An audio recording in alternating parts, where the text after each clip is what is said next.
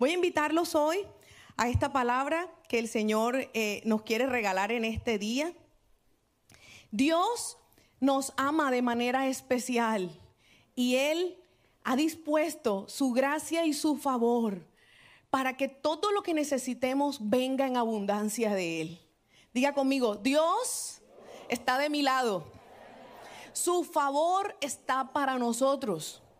Él está dispuesto a bendecirnos. Dios quiere derramar su abundante favor sobre nosotros. Él está a favor de nuestro beneficio, está a favor de nuestro éxito. Él desea que nosotros recibamos cada promesa que está escrita en su palabra. Y dígalo conmigo, esto es para mí. Esas promesas son para nosotros. Pero es necesario declararlo y creerlo. El favor de Dios es su bondad inmerecida. Es gratuita. Usted y yo no la podemos comprar. He titulado este mensaje de hoy, favor excepcional. Dígalo conmigo, tengo favor excepcional. No es el favor que te da una tarjeta VIP, una, una, una, una Black Mastercard, no sé, una que te cubra todo, eh, que te den una cortesía para entrar al mejor lugar. No, es un favor excepcional que solo Dios nos puede dar. Dice Proverbios capítulo 8, verso 35. Acompáñeme allí si tiene su Biblia, si está tomando nota. Aproveche y le ayuda allí al de al lado. Vamos a tomar nota. Vamos a sacar nuestra libreta, nuestro celular. Proverbios 8:35 dice, en verdad quien me encuentra haya la vida y recibe el favor del Señor. Amén. Quien encuentra a Dios haya la vida, la vida eterna, ¿cierto? Y en esta tierra cuenta con su favor. ¿Cuántos cuentan con el favor de Dios? Ya. ¿Y los que no levantaron la mano? No entendieron. ¿Cuántos cuentan con el favor de Dios? ¿Sabe por qué? Porque desde que fuimos escogidos para conocer a Dios, ya contamos con el favor de Dios. El primer favor que usted y yo recibimos, digámoslo así, es la gracia de la salvación, que es un regalo. Pero allí podemos determinar que hay niveles del favor de Dios. Yo no me quiero quedar solo en ese nivel del favor que me dio la salvación, de ser escogido para conocerle. Yo quiero más y más del favor de Dios. Porque así como es su amor de infinito, así es el favor de Dios. Y la Biblia nos trae muchos ejemplos de hombres que caminaron con Dios y que en la tierra contaron con el favor del Señor. Y, uno podría ver una distinción entre ese que Dios escogía para ser rey, ese que lo escogía para ser juez, en el que escogía para ser profeta. Esos tenían un favor especial en otro nivel. ¿Cuál es el nivel del favor que usted quiere? El más alto, ¿cierto? El excepcional, el que cubra todo, el que me lleve a cumplir el propósito de Dios aquí en la tierra. Hoy quiero contarles un poquito de la historia de Gedeón es fantástica, si usted la puede leer completa, en jueces capítulo 6 y verso 7. Yo voy a estar haciendo un pequeño resumen, pero usted la puede leer toda en casa. Y dice así la vida de Gedeón. Voy a hacer un resumen antes de empezar. ¿Qué estaba pasando? Gedeón es un hombre que se está describiendo a sí mismo como una persona que no tiene el favor de Dios. De pronto es usted o yo en algunas áreas de nuestra vida. Y él cuando el ángel de Dios se le aparece, y el ángel le da una misión. Él dice, pero ¿cómo? Yo, yo soy el más pobre, soy de una familia pobre, de la más pobre de Manasés y además soy el menor de mi casa. Como hoy, para acabar de rematar, yo soy el más chiquito. ¿Sí? ¿Cuántos de ustedes se pueden describir como personas que no tienen el favor de Dios? Ay, no sé, yo vengo de una familia pobre, de allá de un pueblito pequeñito, y a veces nos podemos ver como Gedeón se veía a sí mismo. ¿Qué estaba pasando en Israel? Dice la palabra que el pueblo de Israel había sido desobediente a Dios en cuanto a no levantar altares a otros dioses. Estaban llenos de ídolos, ¿sí? De estatuas a Baal, de diferentes maneras, y ellos habían desobedecido. Y dice la palabra que producto de su desobediencia, Dios había permitido que por siete años los madianitas los saquearan. Dice que cuando los madianitas los observaban y veían las cosechas, de una vez llegaban. Se les comían todas las cosechas, se les comían todos los animales y lo que quedaba se lo llevaban. Y eran, dice la Biblia, que eran tan, eh, tan agresivos, tan violentos, tan implacables los madianitas, que Israel tenía que hacer cuevas y esconderse en las cuevas. Imagínense, yo, yo siento algo como dolor, vergüenza, temor. Imagínense, ellos veían la invasión de los madianitas y salían a esconderse en cuevas. Y dice más adelante un detalle, dice que, que Gedeón eh, pilaba, me imagino que el maíz, el arroz, el grano, y dice que lo escondía como hacían huecos en la tierra para que ellos pudieran subsistir el tiempo que los madianitas se iban. Entonces dice que ellos pasaban hambre. Y en ese momento en que ellos pasan hambre empiezan a clamar a Dios. Y esto es lo que está ocurriendo. Acompáñeme jueces capítulo 6, verso 2 al 16 y hago un resumen rapidito. Los israelitas hicieron lo malo a los ojos del Señor. Entonces el Señor los entregó a los madianitas durante siete años.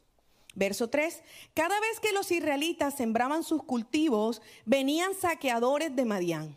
Verso 4, acampaban en territorio israelita y destruían las cosechas hasta la región de Gaza. Se llevaban todas las ovejas, las cabras, el ganado, los burros y dejaban a los israelitas sin qué comer. Verso 6, así que Israel se moría de hambre en manos de los madianitas.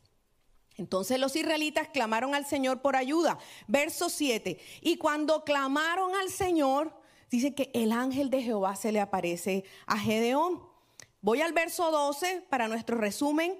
Entonces el ángel del Señor se le apareció a Gedeón y le dijo, guerrero valiente, el Señor está contigo.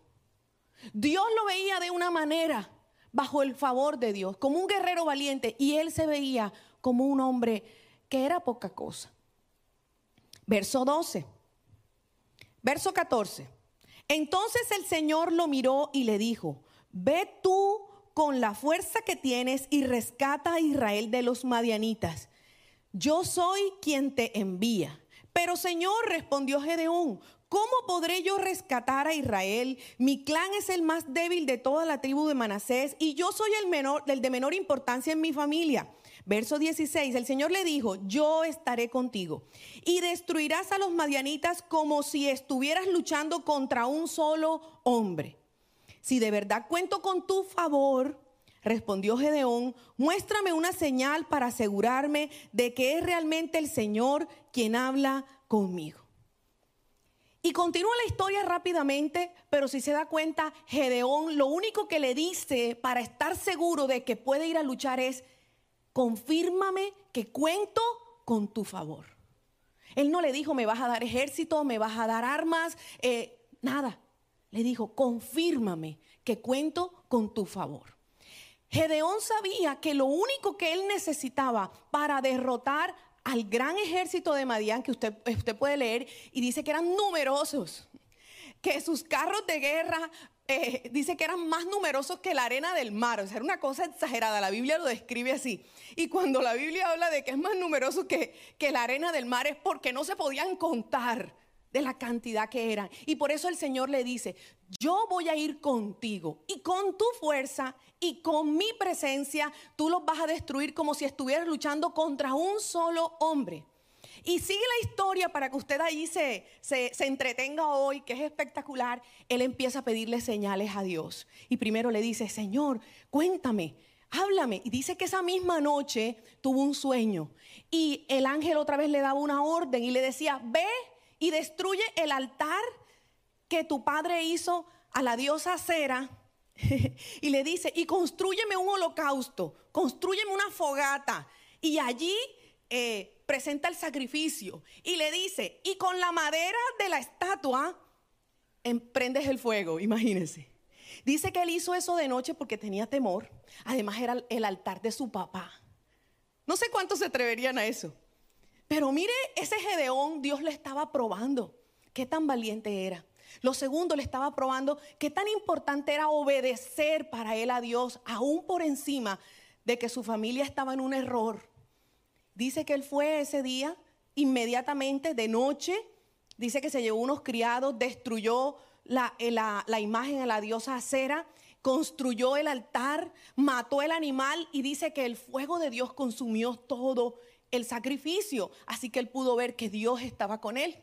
Sin embargo, cuando Dios le da la orden y ya le dice, es hora de que marches contra el ejército de Madián, en tal lugar están, él le dice, Señor, por favor, otra vez confírmame de que estás conmigo. Y es cuando le pone la señal de, de la lana, del vellón, y le dice, Señor, yo voy a dejar este vellón. Todo está mojado y si amanece seco, tú estás conmigo.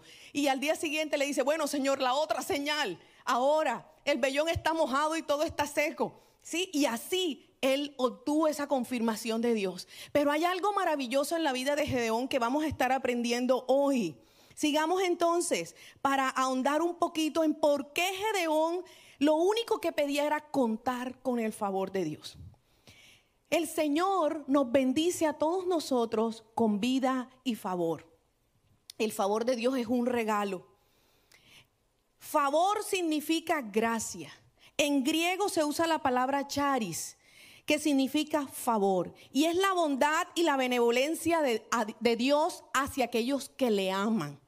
Más, más eh, sencillo, el favor es ser agradable a Dios. Es contar con su respaldo. Es la confirmación evidente de que cuentas con la bendición de Dios. Significa trato preferencial, trato preferente, mejor que el VIP. Es el trato de Dios para aquellos que el Señor derrama su favor. Tú y yo podemos enfrentar muchos problemas, muchos retos, desafíos, grandes tareas, obstáculos. Y a veces podemos creer que esos desafíos, esos obstáculos, esos problemas, esas situaciones, esos diagnósticos son más grandes que nosotros y que el poder de Dios sobre nosotros.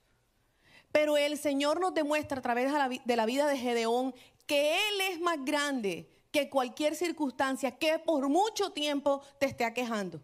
Dice la Biblia aquí en el detalle que siete años llevaban los madianitas, los israelitas, escondiéndose y quedando en la pobreza absoluta cuando Madián llegaba. Yo quiero que usted se ponga en los zapatos de Israel y por un momento piense que usted trabaja siete años, construye su casa, hace una siembra gigante de muchas hectáreas de plátano aquí, de arroz, de, de maíz, de yuca, de todo lo que se siembra aquí, y usted invierte todo y tiene animales y usted su trabajo de siete años. Pero todos los años, cada vez que usted está a punto de recoger su ganancia, su salario, de comer de la cosecha, vienen los enemigos y se le comen todo. ¿Cómo se sentiría usted? Además le toca huir por su vida y con su familia y volver a empezar de nuevo. El, el pueblo de Israel fue muy terco. Imagínense usted aguantar siete años y todavía no entender el mensaje de que es Dios el que está permitiendo que los enemigos vengan a saquearnos por la desobediencia. El favor de Dios está disponible. Amén. ¿Cuántos dicen amén? Está disponible en abundancia para todo. Y usted dirá, pero ¿para qué necesito el favor de Dios? El favor de Dios es el que nos da protección. El favor de Dios nos da autoridad. El favor de Dios nos hace contar con los recursos de Dios ilimitados. El favor de Dios es el que hace que nosotros prosperemos. El favor de Dios es el que hace un cerco de protección alrededor de nosotros para que el enemigo no nos pueda tocar. El favor de Dios nos posiciona en lugares de honra, nos da ascenso. El favor de Dios es todo lo que tú y yo necesitamos. El favor de Dios te va a llevar a los lugares que tú jamás imaginaste que podías lograr. Te va a colocar con personas que tú nunca hubieras podido contactarte en su posición, en su respaldo, como socios, como inversionistas, como compañeros de fe. O sea, Dios te va a posicionar en lugares donde tú tienes que estar. Te va a hacer encontrar la esposa que tú necesitas, el esposo que tú necesitas, el negocio que tú necesitas. Porque el favor de Dios es el que nos va a colocar en el lugar correcto, con la gente correcta, en el negocio correcto, en la familia correcta. Mire, si usted se da cuenta, toda la historia del pueblo de Israel es el Señor sacarlos de casa de servidumbre a libertad. Y dice el Señor, te llevaré a una nueva tierra. ¿Y saben qué lindo? Dice el Señor, te llevaré a comer lo que tú no cosechaste. Ese es el favor de Dios. El favor de Dios es que Él te va a hacer comer aún de lo que tú no has sembrado. El favor de Dios es que aún vas a poder disfrutar de lo que otros han trabajado. El favor de Dios es abundante, es gratuito para nosotros. Pero si usted se da cuenta, el pueblo de Israel en ese momento no gozaba del favor de Dios, producto de su desobediencia. Te quiero compartir tres claves para contar con el favor de Dios. La primera, oración diaria.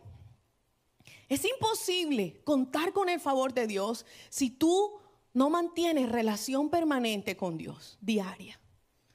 Cada mañana, dice la palabra, el Señor le decía al pueblo de Israel que fuera a recoger su maná. Hoy en día, tu maná es la voz de Dios, el mensaje de Dios.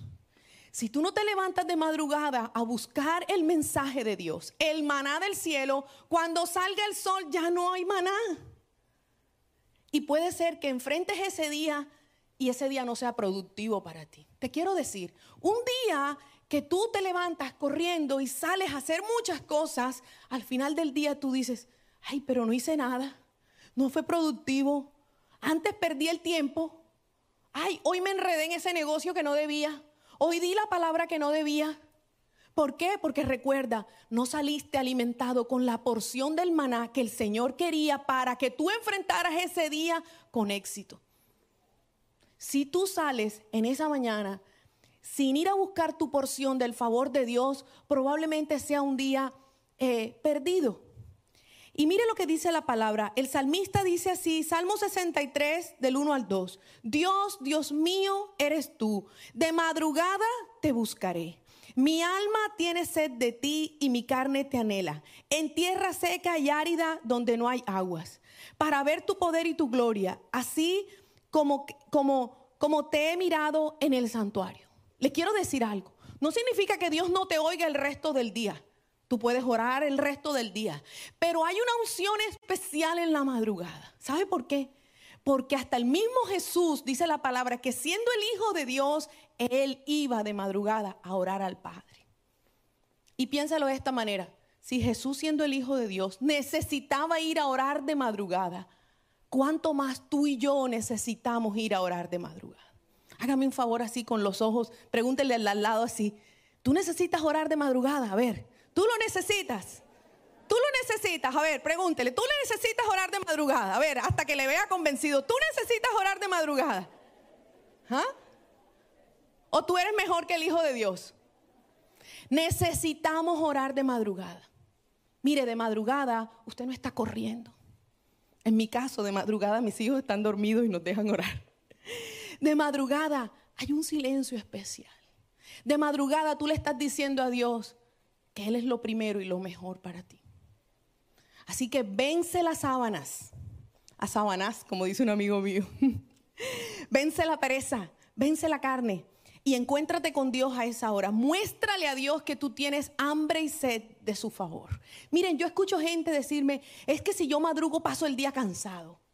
Te voy a decir algo. Si tú madrugas a orar, que es lo correcto, las fuerzas de Dios te van a dar vida, te van a dar nuevas fuerzas, porque dice la palabra que los que esperan en Dios renovarán sus fuerzas. Sí, si tú te levantas temprano, madrugas para ir a hacer ejercicio, para hacer otras actividades que también las tienes que hacer, pero no estás haciendo lo prioritario, que es orar, probablemente pases el día cansado. Y como les digo, sientas que fue un día desperdiciado. Entonces, lo primero, la clave para el favor de Dios, orar de madrugada, tener hambre y sed de Dios. ¿Cuántos se levantan con hambre? Y lo primero que hacen es ir a comer, a la cocina, a la nevera. Bueno, que lo primero que usted se levante a hacer de madrugada sea ir a orar y empezar a preguntarle a Dios, ¿cómo vivo este día, Dios? ¿Cómo tomo decisiones sabias? Guíame.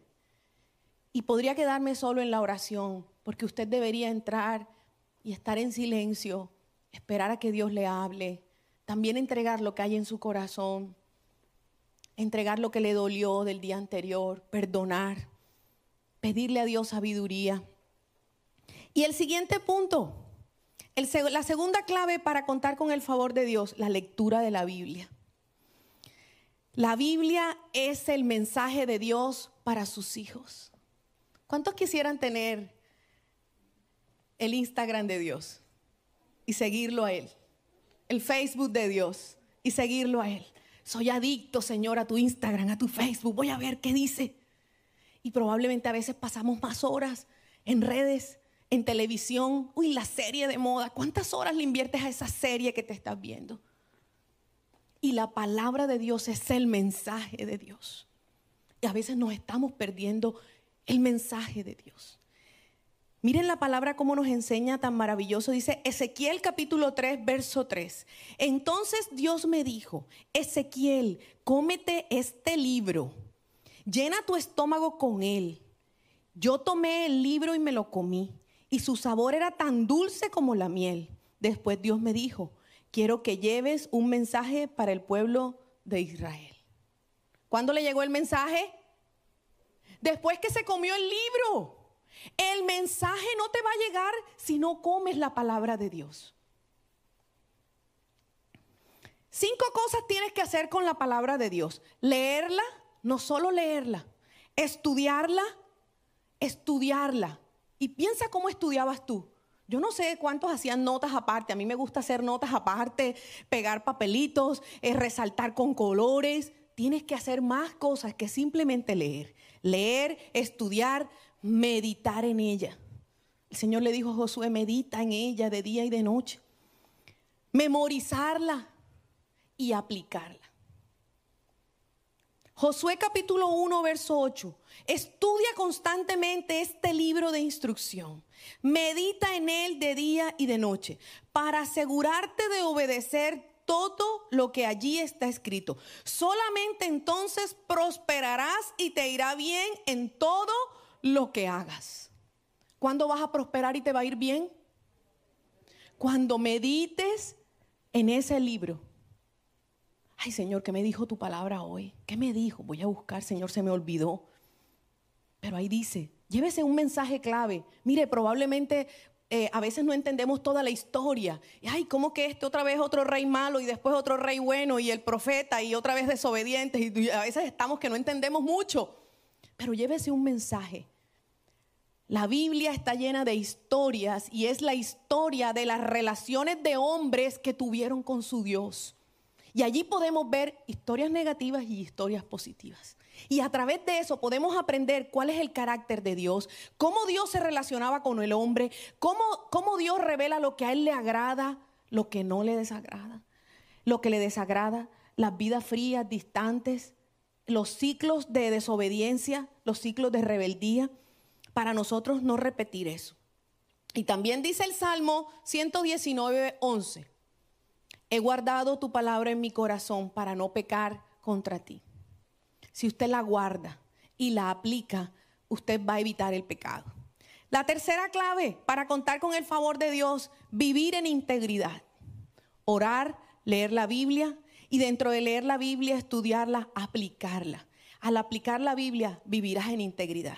La integridad significa pureza de corazón, limpieza de pensamiento, integridad de carácter, que tú seas la misma persona en todo lugar. La integridad incluye dos cosas, obediencia y dominio propio. Dígalo conmigo, obediencia y dominio propio, no demonio propio. Vamos, no demonio propio. Porque a veces tú dices, ay, tienes un demonio que es tuyo. no demonio propio, dominio propio. Obediencia y dominio propio. Eso incluye la vida en integridad. Dice el Salmo 112, verso 1 al 6, qué felices son los que temen al Señor y se deleitan en obedecer sus mandatos. Sus hijos tendrán éxito en todas partes. Toda una generación de justos será bendecida. Ellos mismos serán ricos y sus buenas acciones durarán para siempre. La luz brilla en la oscuridad para los justos, son generosos, compasivos y rectos. Les va bien a los que prestan dinero con generosidad y manejan sus negocios equitativamente. A esas personas no las vencerá el mal, a los rectos se les recordará mucho tiempo. Qué felices son los que se deleitan en obedecer al Señor. Dice que prosperarán y tendrán éxito. La integridad es cuidar nuestro estilo de vida y como consecuencia de eso tendremos éxito, nos irá bien. Integridad. limpieza de pensamiento, pureza de corazón y que nuestros actos sean los mismos en todo lugar. Que cuando yo vea tu red social yo diga, ay, ama a Dios, publica la palabra, ay, pero mira, vive en obediencia, no, ay, hoy está en esto, ay, mañana está en aquello, ay, este no es el que va a la iglesia, ¿qué hace esto?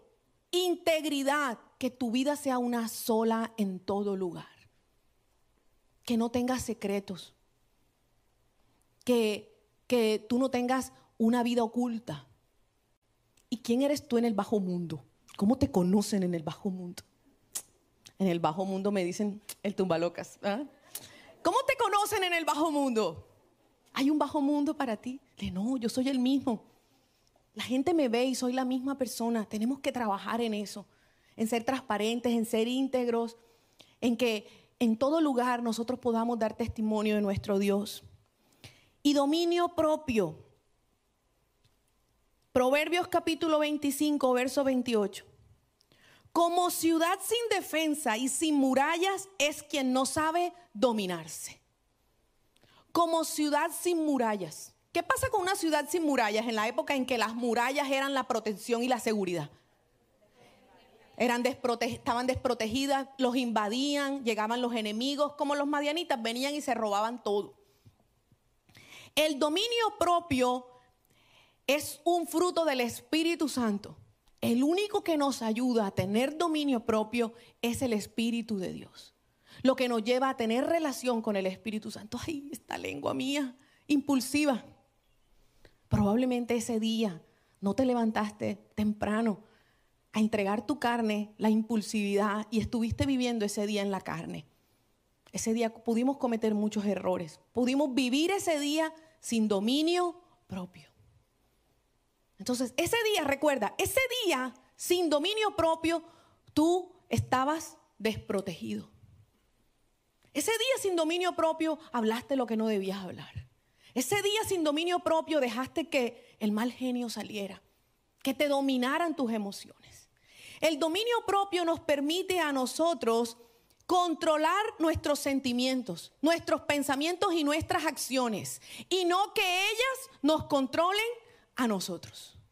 Si vivimos sin dominio propio, nosotros solo le obedecemos a lo que queremos, a lo que pensamos y a lo que sentimos. Y vaya usted que usted responda a lo que usted quiere hacer. A veces como me provoca matarte, ¿cierto? Me provoca hacerte esto, pero tengo dominio propio. Pero si ese día el dominio propio está flaco, flaco, flaco, porque usted no le dio comida, porque usted no buscó ese alimento, probablemente usted haga cosas que luego se arrepienta. El favor de Dios es necesario para poder alcanzar todo lo que Dios estableció para nosotros. El favor de Dios es contar con la abundancia de Dios, a los lugares de multiplicación que Él nos quiere llevar. El favor es necesario para poder demostrar el poder de Dios a otros, para poderle dar gloria. Gedeón pudo traer libertad a su pueblo porque obedeció a Dios, le temió a Dios, lo buscó, se sujetó, estuvo dispuesto aún a enfrentarse a su familia. Él le creyó a Dios. Y miren, al final de la historia, Gedeón pudo verse como el guerrero valiente como el Señor lo llamó. La única manera en que tú y yo nos veamos como Dios nos diseñó en el cielo es cuando nosotros tengamos esa vida en obediencia, en integridad, en dependencia de Dios. Y entonces empecemos por el Espíritu de Dios a vernos como Dios nos ve. Dice la Biblia, ya no vivo yo, sino Cristo vive en mí. Pero tú dices, ay no, a veces te veo más a ti que a Cristo viviendo ahí. ¿Cierto? A veces veo más el barro que el brillo de Dios. Porque a veces nos sale ese hombre viejo que todavía no está muy bien clavado en la cruz. Entonces cada mañana tenemos que ir a clavar a ese hombre que, que ya no vive, pero que a veces sale. ¿Sí? El contestón, el peleón, ¿sí? el mal geniado, el iracundo, el grosero, el que quiere justicia por su propia mano. Y les dejo finalmente para que podamos orar con la promesa del Salmo 112, verso 4 y 9. Dice, la luz brilla en la oscuridad para los justos, Son generosos, compasivos y rectos. Comparten con libertad y dan con generosidad a los necesitados. Sus buenas acciones serán recordadas para siempre. Ellos tendrán influencia y recibirán honor. ¿Cuántos quieren influencia y honor? Contar con el favor de Dios. Si se pone en pie, vamos a pedirle hoy que nos ayude a poder vivir esas tres claves en nuestra vida para poder contar con su favor. Yo le voy a pedir por un momento que usted se disponga, que usted tenga un encuentro a solas con Dios. Olvídese del que está a su lado. Vamos, despídase del que está a su lado y dígale, chao, nos vemos afuera. A ver, y entréguese allí a su encuentro con Dios. Y si puede levantar un momentico sus manos al cielo y dígale, Señor, ya entendí que tú eres todo lo que yo necesito. Perdóname por andar buscando en otro lado, Señor. Perdóname por correr todos los días tras los afanes de este mundo. Tengo que hacer, tengo que correr, tengo que ganar, tengo que pelear, tengo que defenderme. Y no voy a ti, Señor. Yo hoy reconozco, Señor, que tú eres todo lo que me falta. Y que contigo lo tengo todo, Señor. Padre, quiero encargarme como Gedeón de escuchar tu voz cada día y hacer cada día lo que tú me mandas a hacer, sin estarte preguntando, ¿y el futuro? ¿Y el 2022? ¿Y cómo terminará este año? Ansioso, preocupado, estresado, viviendo en mi carne, complaciendo mis emociones. Perdóname, Señor. He vivido así. He vivido en mis emociones. Perdóname, Dios. Y te pido que hoy me ayudes. si puede levantar su mano alta al cielo y diga al Espíritu Santo, sin ti no lo puedo lograr. Espíritu Santo, despierta dentro de mí hambre y sed de Dios. Señor, que yo pueda buscarte más. Que yo te busque de madrugada, Señor, queriendo tener un encuentro contigo, no haciendo la tarea, sino un encuentro verdadero, dándote lo mejor, Señor que yo estudie tu palabra, que yo la quiera meditar, que yo la quiera vivir y que yo quiera, Señor, someterme en obediencia a lo que tú me mandas hacer. Ya entendí, Señor, es todos los días una pequeña orden en obedecerte cada día, Señor, y en hacer lo que tú me mandas hacer. Y estará completa mi historia, Señor. Se completará el propósito. Y tú me darás influencia, honor, me pondrás en el lugar correcto. Me darás ascenso, promoción. Vendrá la bendición. Yo quiero esto, Señor. Mientras usted le canta al Espíritu de Dios allí, Él va a empezar a soplar sobre su vida, así que no deje de orar. quiero ser uno contigo y compartir en comunión en el lugar santísimo.